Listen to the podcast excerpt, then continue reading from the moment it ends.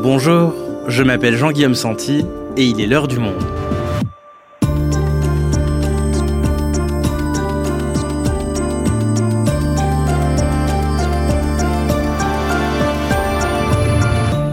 Aujourd'hui, pourquoi la vie continue-t-elle d'être si chère alors que nombre d'observateurs estimaient que le pic de l'inflation allait être dépassé cet été? La hausse des prix semble aujourd'hui loin d'être stabilisée. Des augmentations qui poussent les consommateurs dans leur retranchement financier et interrogent. Car les grands groupes de l'alimentaire, Nestlé, Danone ou encore Unilever affichent dans le même temps une santé de fer et sont accusés de profiter du contexte pour augmenter leurs marges. Bref, alors que les perdants de l'inflation sont les consommateurs, les gagnants sont-ils les grands groupes dopés à la hausse des prix? Isabelle Chaperon et Béatrice Madeline sont journalistes au service Économie du Monde. Elles nous expliquent. À qui profite l'inflation? Un épisode de Diane Jean, réalisation Thomas Zeng.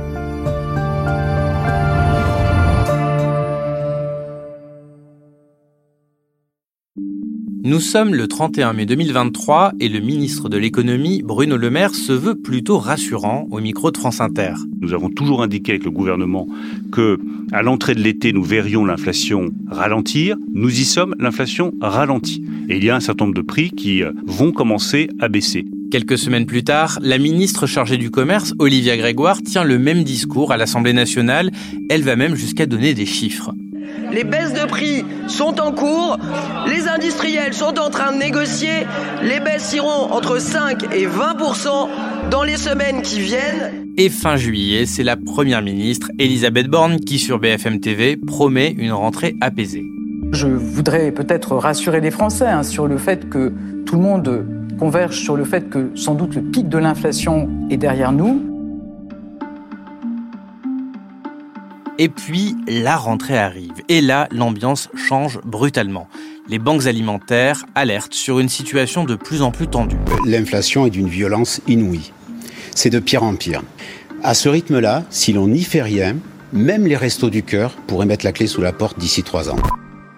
Il faut dire que dans les rayons, l'amélioration attendue n'est toujours pas là. De retour au micro de France Inter, le ministre de l'économie reconnaît début septembre que sur les prix alimentaires, je cite, ça reste très dur. De plus en plus de Français se serrent la ceinture, les étudiants et classes moyennes commencent aussi à être touchés, bref, l'inflation est loin d'être derrière nous. Et certains ministres, et même le président de la République, accusent les grands groupes industriels de profiter de cette situation et ils n'hésitent pas à donner des noms. Pense à Unilever, pense à Nestlé, je pense à PepsiCo, c'est des très grandes multinationales qu'on fait un peu, mais pas beaucoup. On leur demande de faire beaucoup. Ils se fichent de nous. C'est l'objectif. Ils gagnent de l'argent sur notre dos. Je pense qu'ils pourraient faire beaucoup plus que ce qu'ils font. Donc là, on est dans un rapport de force où on est en train là, de les contraindre et de les menacer. Et on prendra des décisions pour que les prix baissent.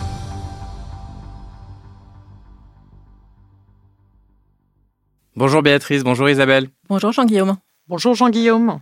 Béatrice, on t'a déjà reçu dans l'heure du monde il y a quelques mois pour parler de l'inflation et on mettra pour nos auditeurs le lien dans la description de cet épisode.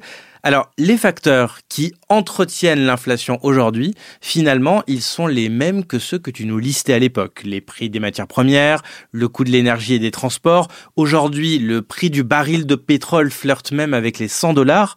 Donc, concrètement, il ne faut pas du tout s'attendre à ce que les prix baissent dans les prochains mois ce serait une illusion de croire que les prix vont baisser. Euh, les prix vont rester durablement élevés. On va s'habituer à un référentiel de prix qui va être supérieur.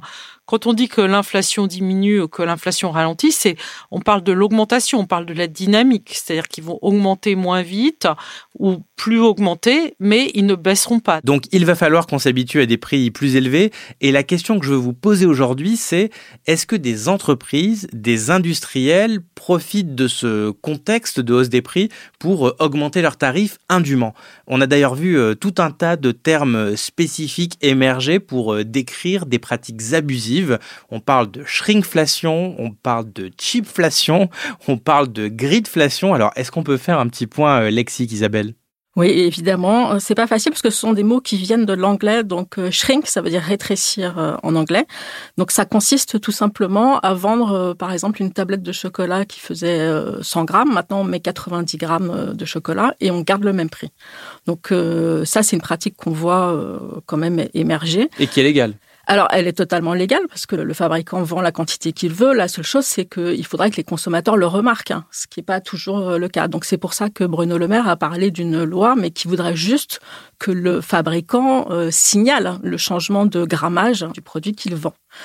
Il y a aussi la chipflation. Chip, c'est pas cher en anglais, et donc ça, ça veut dire euh, diminuer la qualité en fait des ingrédients euh, d'un produit pour euh, avoir des matières premières moins chères en fait. Donc un chocolat peut-être qui viendrait d'une autre partie du monde et qui serait d'une moindre qualité, pour reprendre l'exemple de la tablette de chocolat. Et alors, il y a un dernier terme qui est peut-être le, plus important dans la question qui nous occupe, c'est celui de, de greedflation. On parle aussi de profitflation. Ça veut dire quoi exactement? Alors grid, bah, c'est la cupidité, donc euh, ça résume assez bien euh, ce que ça veut dire. En fait, les, entreprises sont accusées de ne pas rétrocéder les baisses de prix qu'elles ont obtenues elles-mêmes en amont. Donc, euh, si les cours de, certaines matières premières ont baissé, eh bien, elles gardent les prix élevés qui sont ceux qu'elles avaient fixés au moment de la hausse des coûts. Et ça, c'est documenté. En fait, c'est un fait. On voit dans les chiffres que la Banque centrale européenne, l'INSEE ont montré ce phénomène.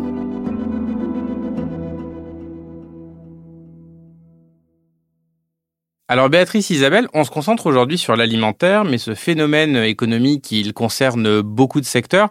Au début de la crise, on a beaucoup insisté sur le fait d'éviter absolument une boucle salaire-prix. On mettait en garde contre le fait de trop caler les salaires sur les prix parce que l'un entretenait l'autre. Aujourd'hui, certains observateurs parlent d'une boucle prix-profit. Les entreprises augmentent leurs marges encore et encore. Est-ce que c'est une réalité? Oui, un bon nombre d'entreprises ont augmenté leurs marges à la faveur de la crise inflationniste. Oui, ça a augmenté les prix et quand les prix augmentent, ça augmente encore plus les marges des entreprises. Et donc, on se retrouve euh, en fait dans une spirale, dans une boucle, un peu comme on l'avait vu dans les années 70 avec la boucle prix-salaire, c'est-à-dire que les phénomènes s'auto-entretiennent. Alors, est-ce qu'on peut dire que toutes les entreprises se gavent sur le dos des Français? Il faut un peu nuancer parce que euh, il y a des situations très différentes d'un secteur à l'autre. C'est sans doute le cas dans effectivement l'alimentaire, etc. Beaucoup moins dans d'autres domaines.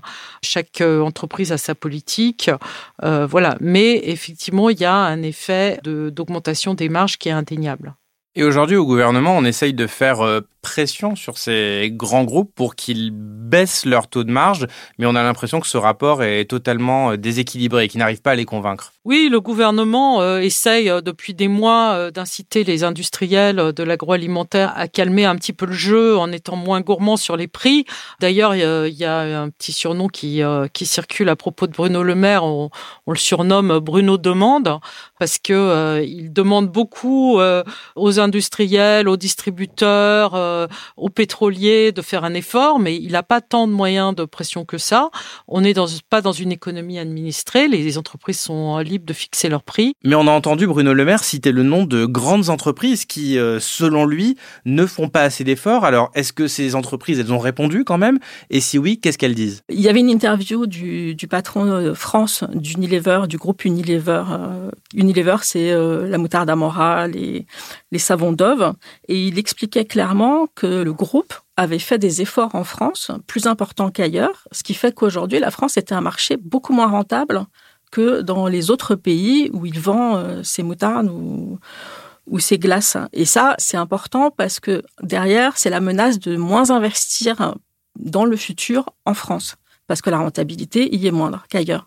Pour autant, Isabelle, on peut comprendre que ça choque des Français qui en sont à compter des centimes au supermarché et qui voient dans le même temps, dans l'actualité financière, que ces grands groupes se portent très très bien en ayant justement augmenté leurs marges. Ouais, c'est vrai que le, contraste est saisissant et ça ne peut qu'entretenir la, colère des consommateurs. Et d'ailleurs, c'est sans doute euh, aussi dangereux pour euh, ces grands groupes parce que euh, même si certains disent qu'ils font des efforts, parce que à force d'avoir des prix élevés, eh bien ça décourage les consommateurs. Et on a vu aussi que les marques distributeurs, achetées directement de la marque du supermarché en question, se sont euh, envolées. Ouais, c'est tout à fait exact. Les marques euh, distributeurs euh, résistent beaucoup mieux à ce phénomène de déconsommation dont on commence à parler. C'est lié au fait donc qu'ils sont un peu moins chers et puis aussi ils sont promus par ces distributeurs. Et ce qui est important de, noter, c'est que ces marques distributeurs euh, représentent des marges plus importantes pour les enseignes puisque euh, elles, elles, les, négocient directement auprès de petites entreprises. Et donc, en fait, en vendant ces marques distributeurs, elles gagnent plus d'argent que par le passé. Donc, il y a presque un côté paradoxal à ce que les consommateurs se tournent vers les marques distributeurs parce que les grands groupes ont augmenté leurs prix et font plus de marge. Mais ces marques distributeurs-là, elles permettent aux distributeurs de faire encore plus de marge que les grands groupes industriels, c'est ça? Mais oui, c'est exactement ça. En fait, tout le monde se renvoie la balle sur cette histoire. Euh, tout le monde s'accuse en fait euh, de profiter de la crise. Et les distributeurs, euh, certains eux-mêmes, au sein même des enseignes, il y en a qui gagnent en ce moment des parts de marché et qui donc profitent de la crise pour être encore plus compétitifs. Ok, donc on voit ce phénomène de déconsommation qui commence à gagner la France. Et pour y faire face, on pourrait espérer que les grandes marques et les distributeurs finissent par trouver des accords et baissent leurs prix, comme le gouvernement les y encourage. Mais même s'ils le faisaient, on ne verrait pas forcément du jour au lendemain une baisse des prix sur nos étiquettes. Est-ce que tu peux nous expliquer pourquoi, Béatrice? Alors d'abord parce que les négociations en France euh, c'est euh, assez particulier. On a un système, euh, on a un système de négociation qui a lieu une fois par an et ça veut dire que tous les ans entre novembre et mars, les distributeurs et les industriels se mettent d'accord sur des prix qui vont être valables toute l'année. Alors, en admettant par exemple qu'ils se réunissent en fin d'année 2023, ils vont fixer des prix qui seront en œuvre toute l'année 2024, mais peut-être que pendant l'année 2024, euh, les matières premières vont baisser, peut-être que le pétrole va baisser, et les prix ne baisseront pas à ce moment-là, ils ne baisseront que l'année suivante. Donc il y a un effet d'inertie qui est lié à ce système de négociation euh, annuel. Et d'anticipation. Si on pense que l'inflation va monter, on va par anticipation garder des prix élevés. Les anticipations d'inflation sont très importantes dans la fixation des prix, c'est-à-dire qu'ils se disent oh là là, mais en 2024 les prix vont continuer à augmenter parce que euh, je sais pas, par exemple le problème des exportations de céréales ukrainiennes, ça va continuer à faire monter les cours du blé. Donc on va fixer des prix élevés pour être en mesure d'absorber cette augmentation l'année prochaine. Donc l'anticipation de l'inflation génère elle-même de l'inflation qui génère encore plus d'anticipation. Oui, alors c'est ce qu'expliquent les banques centrales et c'est ce qui est démontré d'ailleurs par les études, c'est que en fait euh, l'inflation c'est aussi un phénomène psychologique, c'est pas qu'un phénomène économique. Si on s'attend à ce que euh, les prix de revient augmentent, on va avoir tendance à augmenter les prix de vente par anticipation justement pour se prémunir. C'est pour ça que euh, le message des banques centrales qu'elles martèlent à longueur de journée, que Christine Lagarde s'échine à, à répéter, par exemple, c'est que euh, leur objectif et leur engagement, c'est un mot qu'elles aiment beaucoup utiliser, leur engagement, c'est de ramener l'inflation à 2% d'ici 2025. L'idée, c'est que les gens fassent des anticipations qui soient plus basses et qu'on enlève un peu cet effet psychologique de hausse des prix euh, qui est alimenté par l'idée que euh, l'inflation va continuer.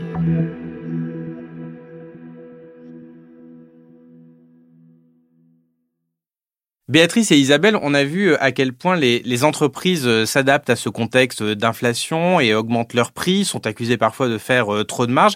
Qu'est-ce qu'il en est de l'État? Est-ce qu'il profite de la crise? Puisque, vu que les prix montent, les taxes qu'il perçoit montent aussi non, l'État ne, profite pas de la crise. Il faut regarder en fait dans sa totalité ce qui se passe. Il y a des, effectivement des recettes qui augmentent.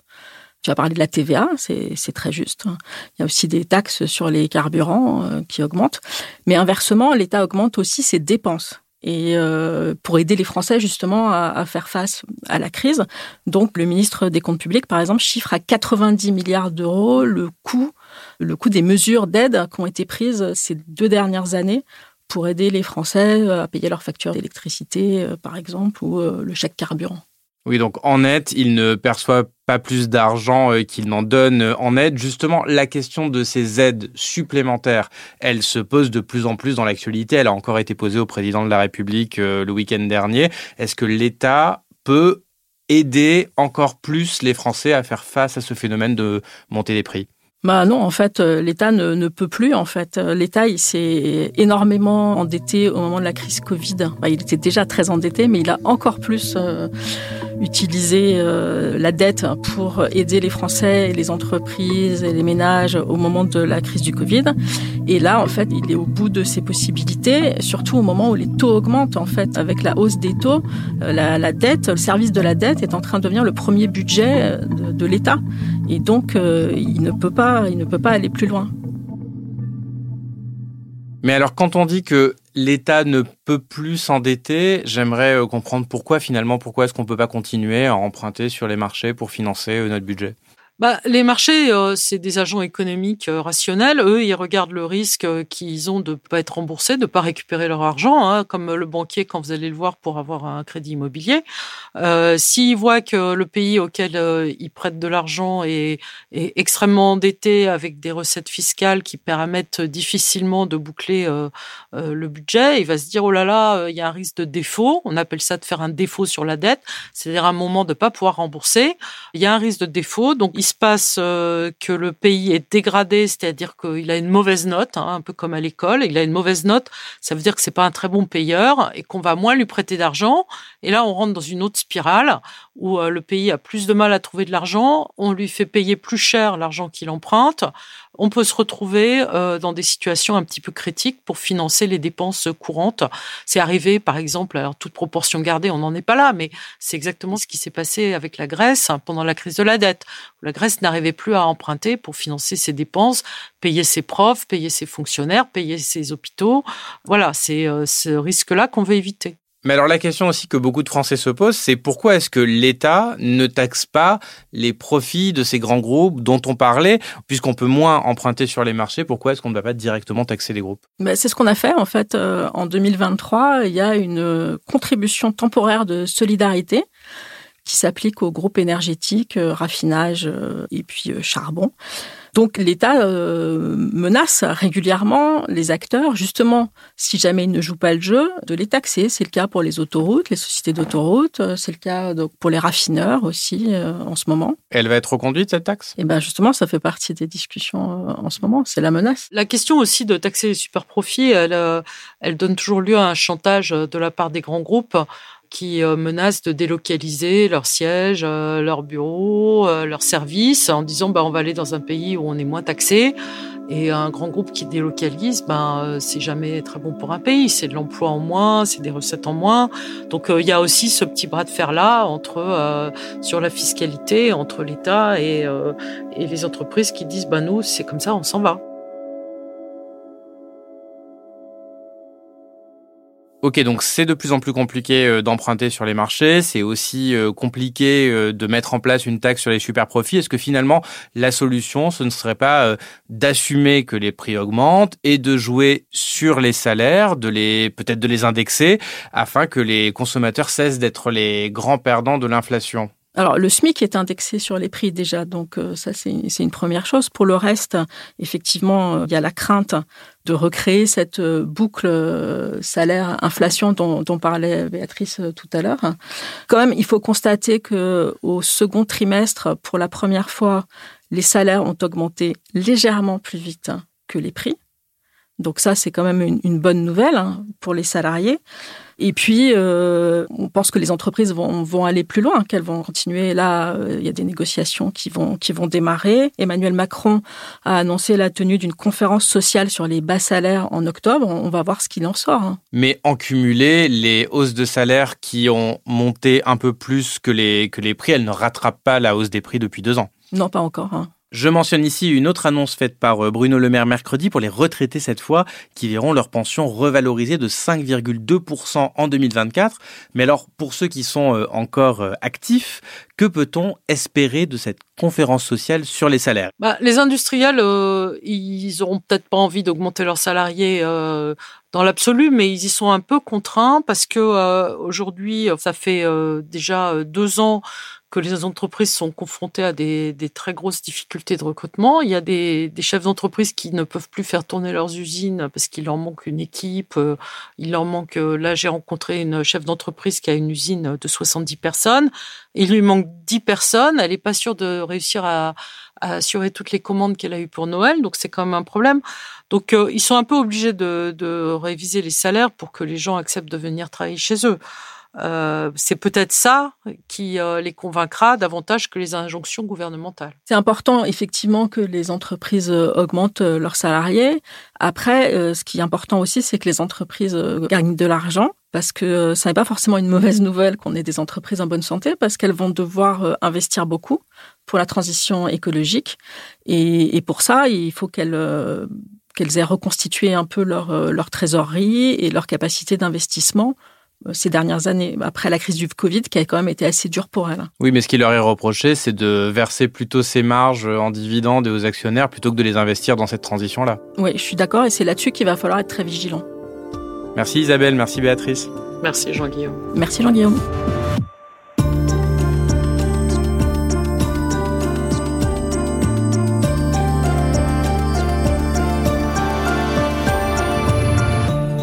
Pour en savoir plus sur l'inflation et la crise économique que nous vivons, vous pouvez vous rendre sur la rubrique économie du monde.fr et pour en profiter pleinement, rendez-vous sur abopodcast.lemonde.fr. L'heure du monde est votre podcast quotidien d'actualité à retrouver tous les matins du lundi au vendredi. On se retrouve donc très vite. À bientôt.